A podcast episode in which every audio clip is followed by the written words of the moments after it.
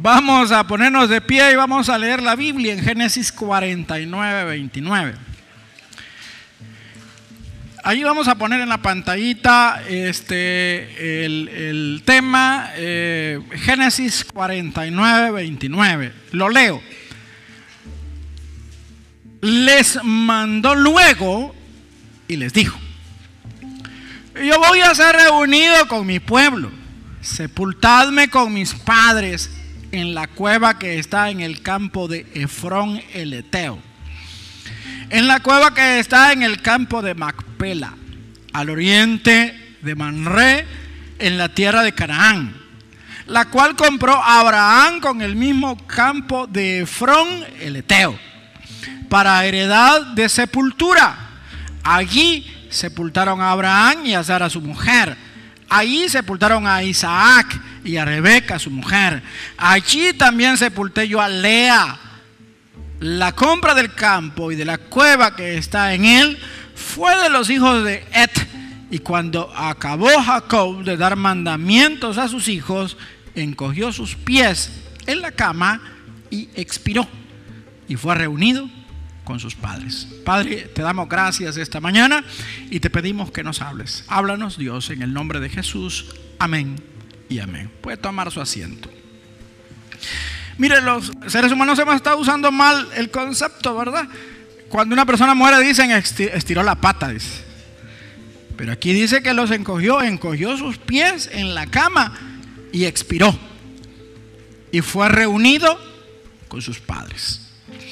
Mire, aquí tenemos un dato muy interesante. El tema de esta mañana es cómo terminar la, carrera cristiana, la vida cristiana en victoria. Cómo terminar la carrera cristiana o la vida cristiana en victoria. De eso vamos a estar hablando esta mañana. Eh, y nos sirve mucho el ejemplo de, de Jacob, porque aquí el hermano Jacob está ya en las últimas, ¿verdad? Está básicamente dando su última voluntad. Dice la Biblia que después de haber dado mandamientos a sus hijos, encogió sus pies en la cama y expiró. Dice, y fue reunido con sus padres. ¿Verdad? Mire qué interesante. El hombre pidió, entiérrame ahí donde están mis ancestros. Quiero morir junto a mis ancestros, quiero estar junto a mis ancestros. Y la voluntad de Jacob se le concedió. ¿Verdad? Él murió y fue enterrado y recibió los honores de un héroe, un verdadero héroe de la fe. Ahora, pero lo interesante de esto es que si nosotros revisamos la vida de Jacob, ojo con lo que les voy a decir. Eh, nosotros tenemos que ser muy cuidadosos a la hora de evaluar a las personas. Porque muchas veces hay personas que nos dan la idea de que son una especie de semidioses, de iluminados, de personajes eh, iluminados o casi celestiales, casi alados. Nos pasa mucho, especialmente con los ministros, con los pastores, nos pasa. De hecho, me pasó a mí. En el, en el, en el pasado, valga la redundancia, yo tuve a muchos referentes, tuve, tuve mucha gente a la que admiré. Hace unos días yo estaba viendo una entrevista que le estaban haciendo a uno de esos héroes que yo tuve allá en los 90.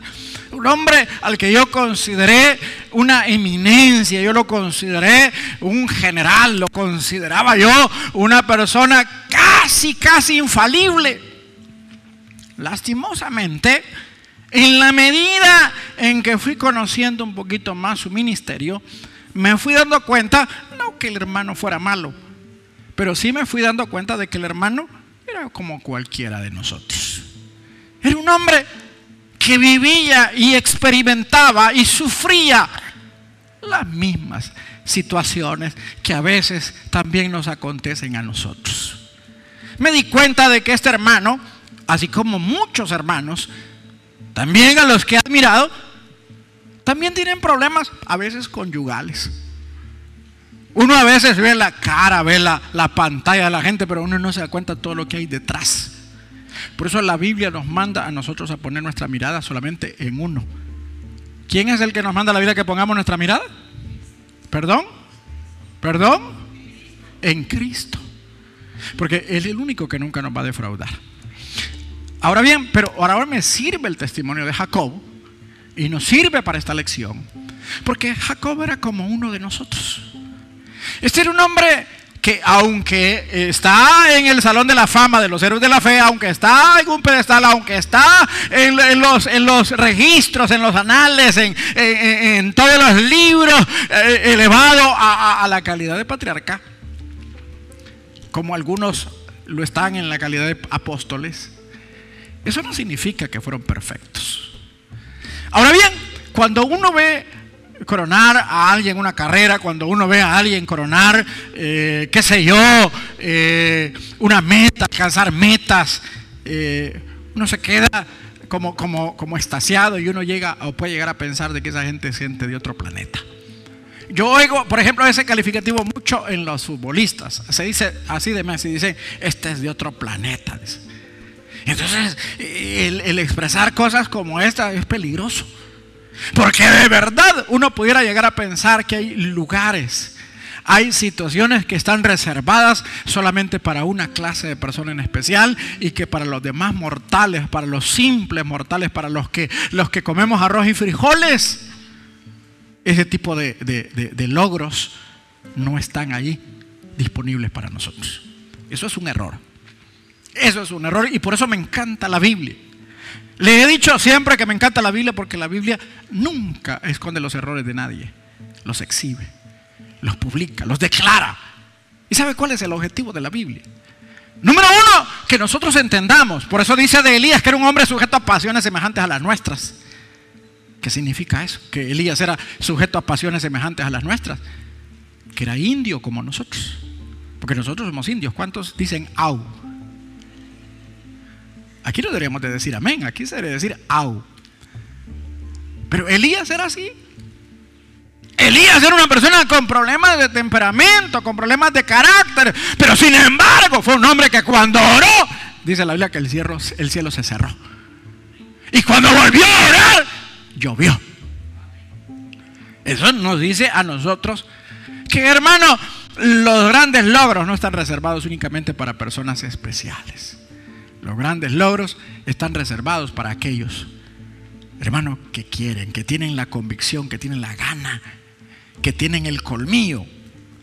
No importa si usted es, alto bajo, gordo, flaco, lo que importa, hermano, es que usted tenga las cualidades, no físicas, no económicas, sino cualidades en cuanto a carácter, en cuanto a temperamento, que le pueden llevar a usted, al igual que a Jacob, a pesar de ser un hombre complejo, porque era mentiroso, porque era un farsante, porque era, era un pícaro. Pero a pesar de eso, este hombre coronó su carrera con éxito. Pero vamos a ver cuáles fueron los elementos, los ingredientes que lo llevaron a este hombre a coronar su carrera, para que aprendamos de él, para que lo pongamos en práctica para que también nosotros, hermano, un día podamos cantar victoria. Uh, antier estuve en la vela de, la esposa, de, la hermana de un pastor, me invitó a predicar la vela de su hermana y, luego de, la predicación pusieron un álbum de fotos así en PowerPoint recordando la vida. Y, y, al final la conclusión de la familia, especialmente de su hermano el pastor, fue de que fue una mujer héroe héroe de la fe, héroe de la vida, una hermana ejemplar, una hija ejemplar, una esposa ejemplar. Hermano, qué bonito. Qué bonito que un día se pueda decir de nosotros eso. Qué bonito que la gente pueda decir al final de nuestra carrera, este fue una buena persona. Este fue inteligente. Este fue luchador. Este fue emprendedor. Este, este le echó ganas. Este no se acomodó. Este fue un excelente personaje. Entonces, eso lo vemos ahora en Jacob, que, ha aspirado al honor de ser enterrado junto a sus ancestros. Y dice la Biblia, y fue reunido con sus padres. Esa expresión es interesante porque denota no solamente el que lo enterraron en el mismo lugar, sino que gozó de los mismos, del mismo destino, de los mismos beneficios de sus antepasados. Pero, pero veamos qué pasó con Jacob, cómo es que logró una, una meta tan impresionante. ¿Verdad? Y vemos en primer lugar que él siempre tuvo un anhelo él siempre tuvo un anhelo, él, él siempre quiso eh, descollar, él siempre quiso ser distinto, él siempre quiso eh, superarse, él, él no fue un apocado, nunca fue un conformista, nunca fue una persona acomodada. Él siempre fue alguien que quiso salir adelante. Él siempre fue alguien que quiso superarse. Evidentemente, esto es importante. Muchas veces, y nosotros lo vemos en la iglesia, como hay mucha gente que le gusta repetir el círculo de pobreza. El círculo de pobreza. Están haciendo exactamente las cosas que hicieron sus padres y por lo cual los llevaron, hermano, a tener una vida hasta cierto punto mediocre. No están haciendo nada distinto. Están repitiendo los mismos errores. No hay luz, no hay brillo en sus ojos. Lo único que hay es conformismo. Pero mire lo que dice la Biblia de este hombre. En Génesis 25, versículo 24 y al 26 dice, cuando se cumplieron sus días para dar a luz, y aquí que había gemelos en su vientre, y salió el primero, rubio, y era todo velludo, como una pelliza y llamaron su nombre Saúl. Después salió su hermano, trabado su mano del calcañal de Saúl. Y fue llamado su nombre Jacob. Y era Isaac de edad de 60 años cuando ella los dio. Mire qué interesante lo que nos dice el texto sagrado. Primero describe las características. Dice primero que eran gemelos los que estaban en el vientre. Y luego nos habla de que Esaú salió primero, ¿verdad? Y dice que el que salió primero era rubio, era velludo, Hermano, nos está describiendo el prototipo de, un, de un, tipo, de, una persona que lo tiene todo para ganar. Ese era Esaú. Fíjese que en la antigüedad era costumbre de que el primogénito el que tenía todos los derechos. El que nacía primero, ese nacía, hermano, con el pan bajo el brazo. El que nacía primero tenía la vida resuelta porque los bienes, la bendición, el nombre, la línea mesiánica, todo pasaba por él. Pero para rematar, dice que Saúl era rubio, era velludo, es decir, que era un hombre varonil. Así eran aquellas culturas. Ese era el, pensamiento que se tenía, por lo menos antes. Recuerdo que, yo lo veo, por ejemplo, en las películas de los 70, ¿verdad? Donde aparecen los hombres con las camisas abiertas, enseñando el pelo en pecho.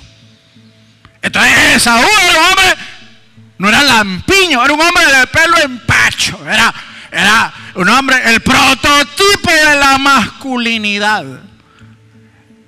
Sin embargo, Jacob, no solamente porque más adelante la Biblia nos aclara que Jacob era lampiño, no le salía barba y si acaso le salía, le salía un pedazo de bigote por acá y otro pedazo de bigote por acá.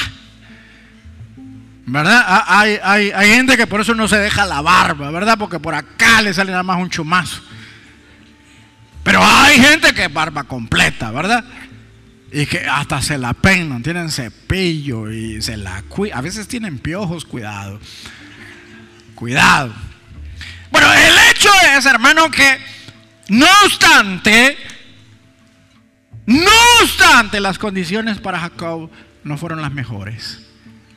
Hermano, Jacob algo tenía. Y es que posiblemente externamente no tenía grandes cualidades, pero sí las tenía internamente. Y una seña de eso es que a él desde siempre le gustó dar pelea. Desde siempre fue una persona sin complejos. Desde siempre fue alguien que sabía lo que quería. Desde siempre fue alguien que supo que aunque no lo tenía fácil, Aunque no la tenía fácil, no por eso se iba a quedar cruzado de brazos. Dice que venía agarrado del calcañal.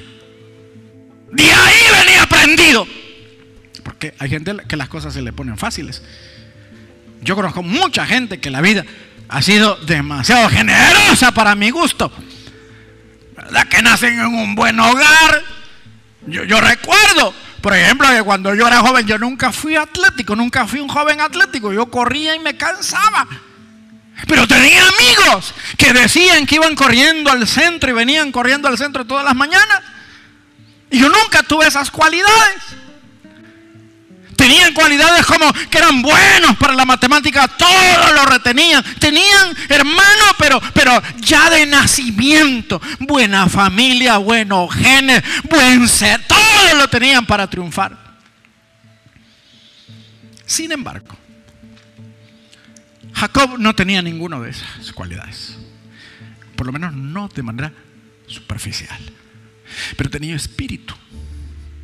Tenía espíritu. Tenía ganas. Era un inconforme. Era un luchador.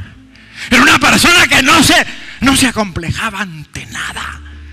Tenía carácter, tenía personalidad, tenía anhelos de superación, tenía anhelos de salir adelante y una prueba de ello es que venía agarrado el calcañal. O sea, que adentro quiso. Quiso ser el primero, quiso ser el primero. Luchó por ser el primogénito, aún adentro. No se conformó. Amén. Amén. Uno no tiene que conformarse. No tiene que conformarse. Mire, le voy a contar cuando yo recién empecé a cortejar a mi esposa. Mi esposa había estado siendo cortejada por otra persona. Entonces, este, como yo siempre he sido loco, ¿verdad? le empecé a tirar las chinitas, ¿verdad? A mi esposa. Y, un amigo de ella me dijo, ¿quién sabe que te haga caso? Me dijo. Porque el chamaco me dijo que la andaba cortejando, tenía buen plante. Me dijo. Ah, ¿qué le dije yo? Y de repente por chunguearme, me enseñó la foto del tipo. Hermano, si era un gigante que medía como unos era un holandés. Era un ingeniero en sistemas que trabajaba para la compañía Oracle. Y la conoció porque vino a dar una capacitación él acá. Y el gigantote rubio, ojos azules, cuando vio a la mujer que parecía Pocahontas, le echó el ojo. Le echó el ojo. Por vida que cuando me lo enseñaron, nunca había sentido tanto temor en mi vida. ¡Escalofríos!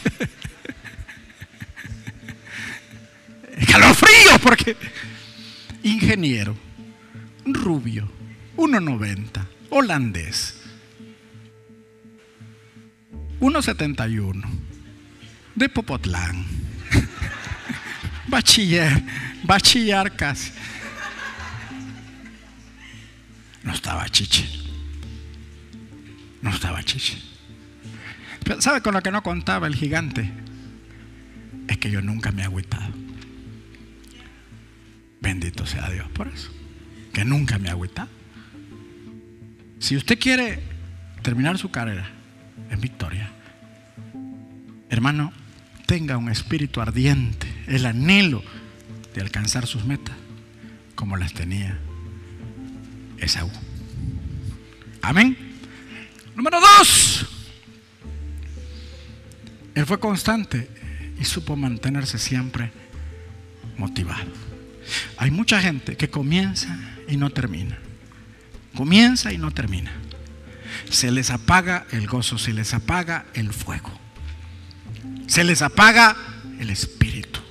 Empiezan bien, empiezan bien, pero en el camino se desinfla.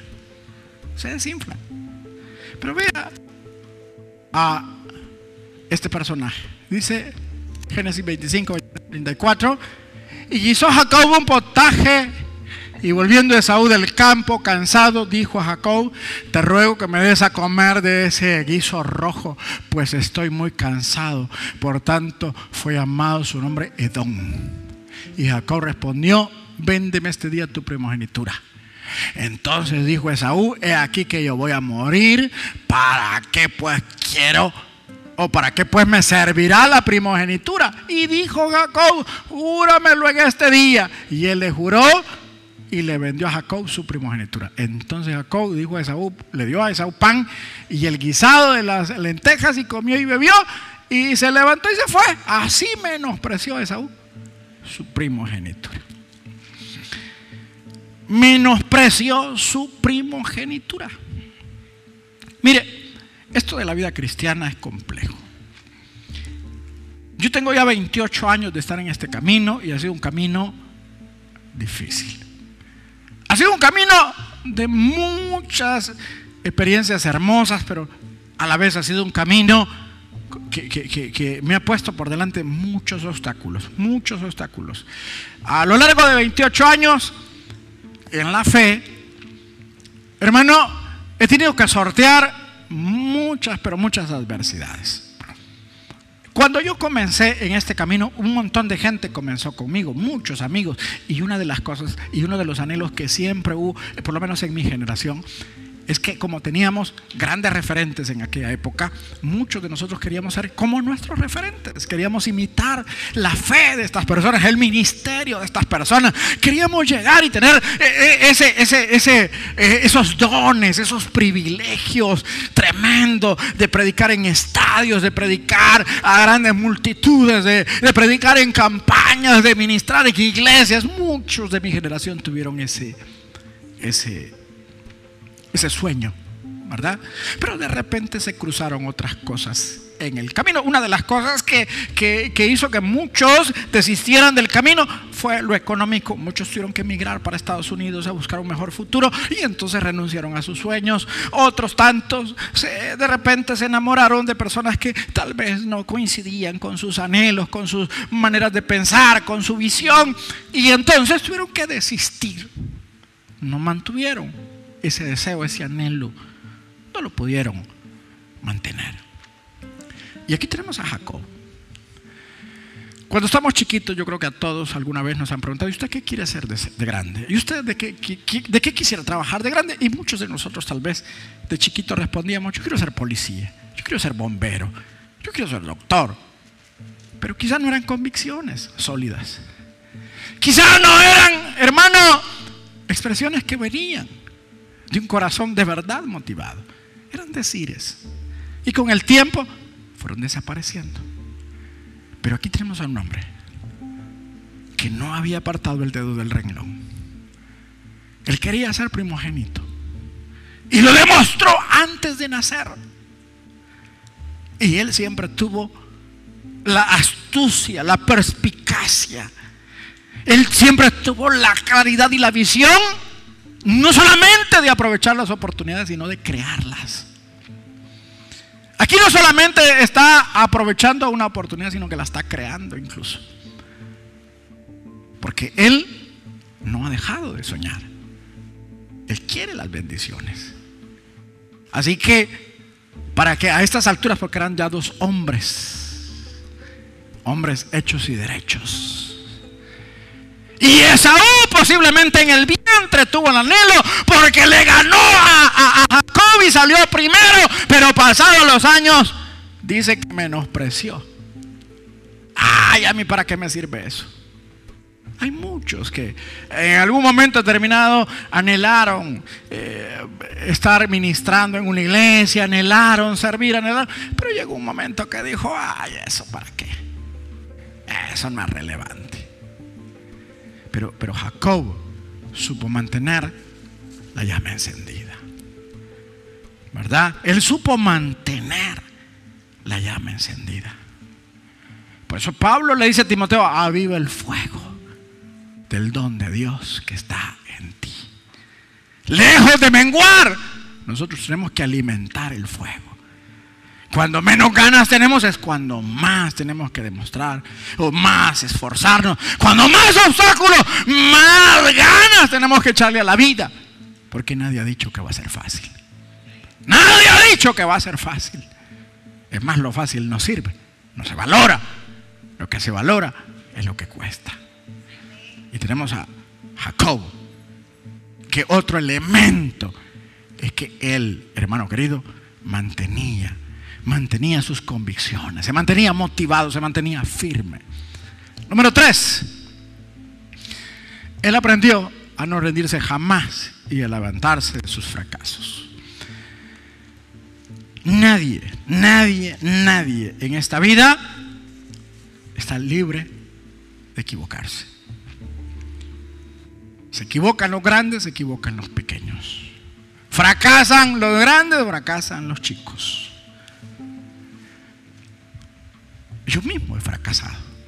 Estos 28 años no fueron todos inmaculados, no fueron todos puros, no fueron todos llenos de, de y todo. hubo días horribles. Hubo momentos espantosos, vergonzosos. Hubo momentos en los que no quería levantar la cara. Y no solo me pasa a mí. Yo tengo, diría el honor, ¿verdad?, de que quizá por esta mi forma de ser, fuerte a veces, áspero.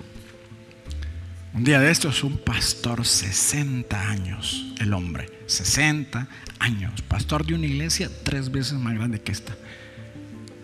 Me echó una llamadita y me dijo, quiero un consejo, me dijo, y lo quiero de usted, porque usted no se va a andar con rodeos, ni le va a echar azúcar a la cosa, me dijo acabo de hacer esto, me dijo, ¿qué hago? ¿Qué hago? Me dijo. Pero sea honesto como usted suele serlo. Y le di mi valoración del asunto. Pero lo resalto ahora. Porque si un pastor, si un hombre de 60 años, con 35 de ministerio, todavía se equivoca. Imagínense nosotros. Así nos equivocamos todos. Pero hay una diferencia entre personas que se equivocan y se quedan tirados en el suelo, lamiendo sus heridas, conmiserándose. Y la diferencia entre los que fallan y se levantan. Aquí tenemos a Jacob y una de sus características es que él nunca dejó que sus fracasos lo detuvieran. Mire lo que nos cuenta el capítulo 32. Dice, y se levantó de aquella noche y tomó sus dos mujeres y sus dos siervas y sus once hijos y pasó el vado de Jacob. Los tomó pues e hizo pasar el arroyo a ellos y a todo lo que tenía. Así se quedó Jacob solo y luchó con él un varón hasta que rayaba el alba. Y cuando el varón vio que no podía con él, tocó en el sitio del encaje de su muslo y se descoyuntó el muslo de Jacob mientras con él luchaba. Y dijo, déjame, porque raya el alba. Y Jacob le respondió, no te dejaré si no me bendices. Y el varón le dijo, ¿cuál es tu nombre? Y él respondió, Jacob. Y el varón le dijo, no se dirá más tu nombre Jacob, sino Israel, porque has luchado con Dios y con los hombres y has vencido. Entonces Jacob le preguntó y dijo, declárame ahora tu nombre. Y el varón le respondió, ¿por qué me preguntas por mi nombre? Y lo bendijo allí. Y llamó Jacob el nombre de aquel lugar Peniel, porque dijo, vi a Dios cara a cara y fue librada mi alma. Aquí tenemos a un hombre al que Dios mismo le, reconoce y le dice, vos has luchado con Dios y has luchado con los hombres. En otras palabras, Dios le dice, vos no has sido un pusilánime, vos no has sido un llorón, vos no has sido un, un víctima ni víctima, porque hay muchas víctimas que andan por la vida lloriqueando. Hermano, cuando uno se equivoca, uno tiene que aprender a asumir sus errores. ¿Qué le recomendé yo al pastor? Sin palabras románticas y sin nada, asuma su responsabilidad, le. Párese bonito y diga, yo lo hice. De ahí en adelante, encomiéndese a la misericordia de Dios y a la misericordia de su equipo de trabajo.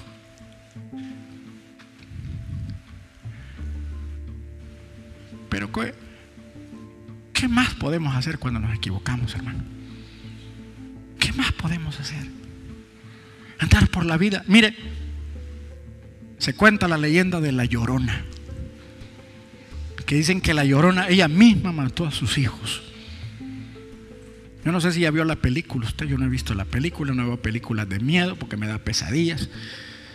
Estaba leyendo una sinopsis, un poquito ahí, de la historia de la llorona. Fue una mujer que un arranque de celos, de desesperación, fue y mató a sus hijos. Y a estas alturas vive llorando por su error. Ahora, aquí también tengo llorones y lloronas yo. Pero yo creo que el camino más fácil cuando uno se ha equivocado es asumir la responsabilidad de sus errores. Cuando uno asume la responsabilidad de sus errores, hermano querido, y uno se somete a una disciplina, a las consecuencias. Cuando uno paga, hermano, a uno no le pueden cobrar dos veces por el mismo, por el mismo error. No le pueden cobrar dos veces por el mismo error. Me acuerdo un caballero aquí en la iglesia hace muchos años, eh, cometió un pecado, él adulteró. Adulteró, le fue infiel a su mujer. Eh, y este caballero confesó su error, confesó su pecado, me lo vino a comentar y lo discipliné. Como al año le devolvimos sus privilegios y comenzó a servir. Un día estaba eh, con unos diáconos hablando y uno de ellos le sacó su pecado. Se lo volvió a recordar y se lo restregó. Y a mí me lo fueron a contar. Mira, me dijo, fíjate que ahí unos diáconos agarraron al hermano fulano y le hicieron un pedazo. Y los mandé a llamar. ¿Y ustedes por qué siguen molestando a este hombre que ya pagó? Ya asumió su, su, responsabilidad. Ya asumió. Entonces tenemos a, a Jacob que tiene que asumir, porque él, él huyó de casa de su padre porque había estafado a su hermano Esaú. Se disfrazó de Esaú y estafó a su papá. Su papá lo bendijo cuando llegó el primogénito y le dijo al papá, yo no tengo más bendición para vos. Cuando Esaú se enteró lo que había hecho su hermano, Esaú armó en cólera, armó en, ira y, sacó el corvo y lo quiso hacer picadillo. Y por eso tuvo que pegar carrera.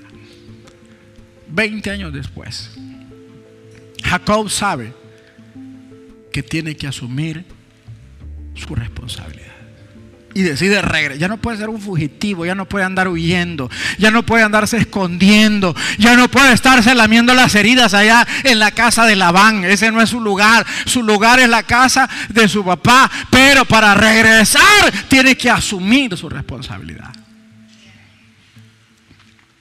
Pero de camino sabe que con el primero que tiene que arreglar cuentas es con Dios.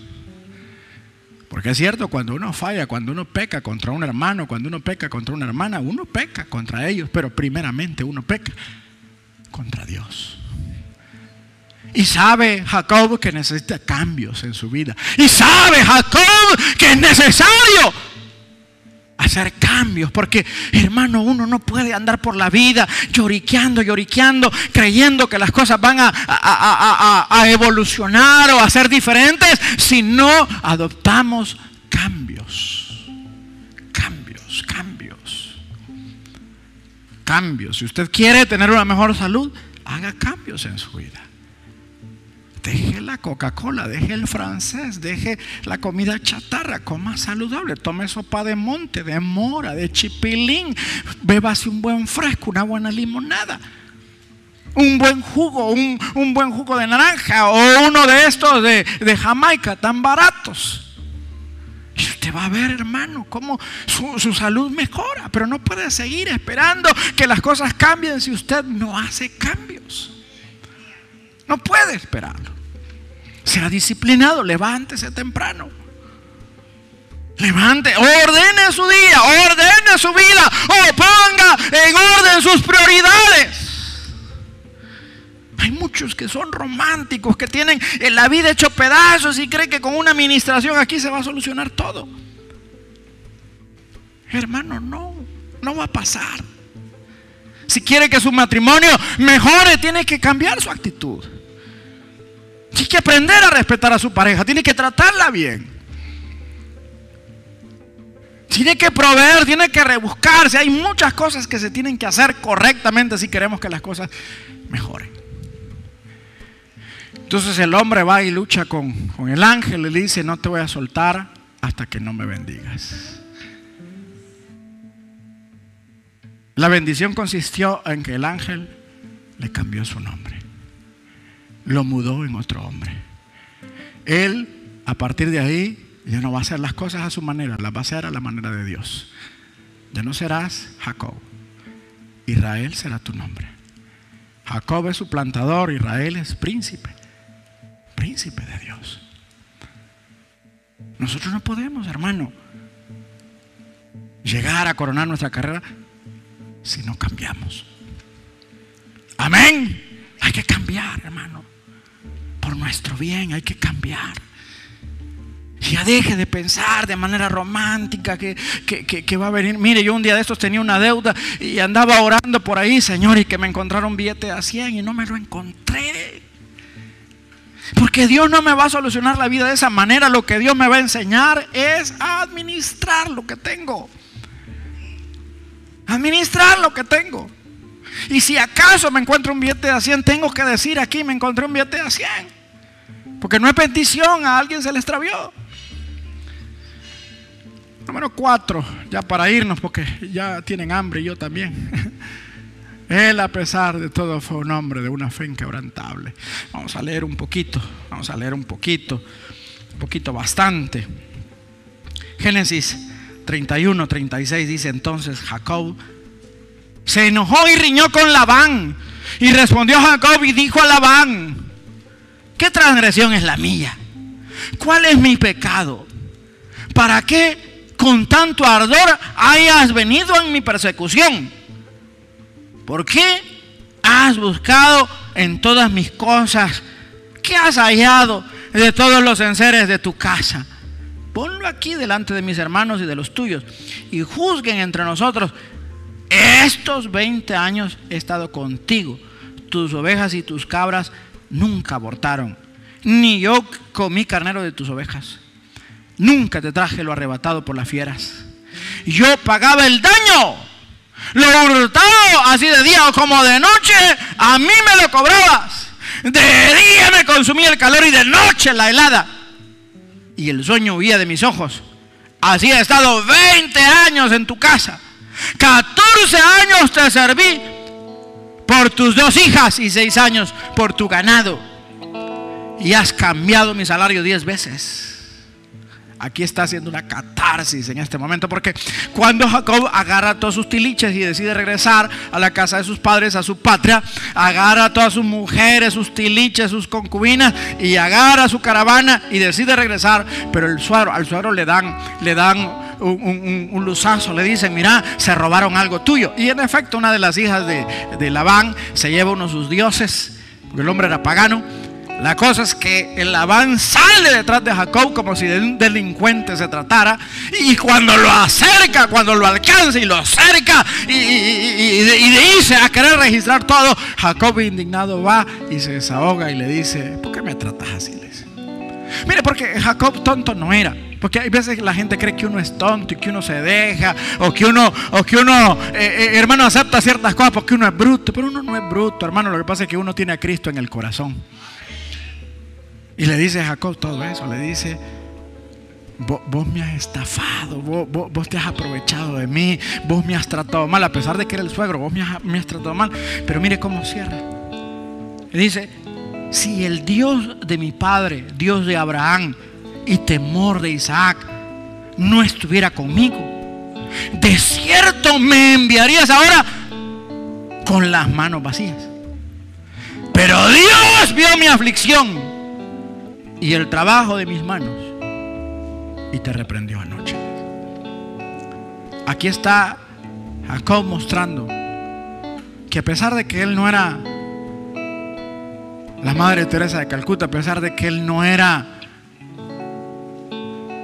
niño de la, ¿cómo se llama? Los, los, niños que cantan allá, cantores de Viena.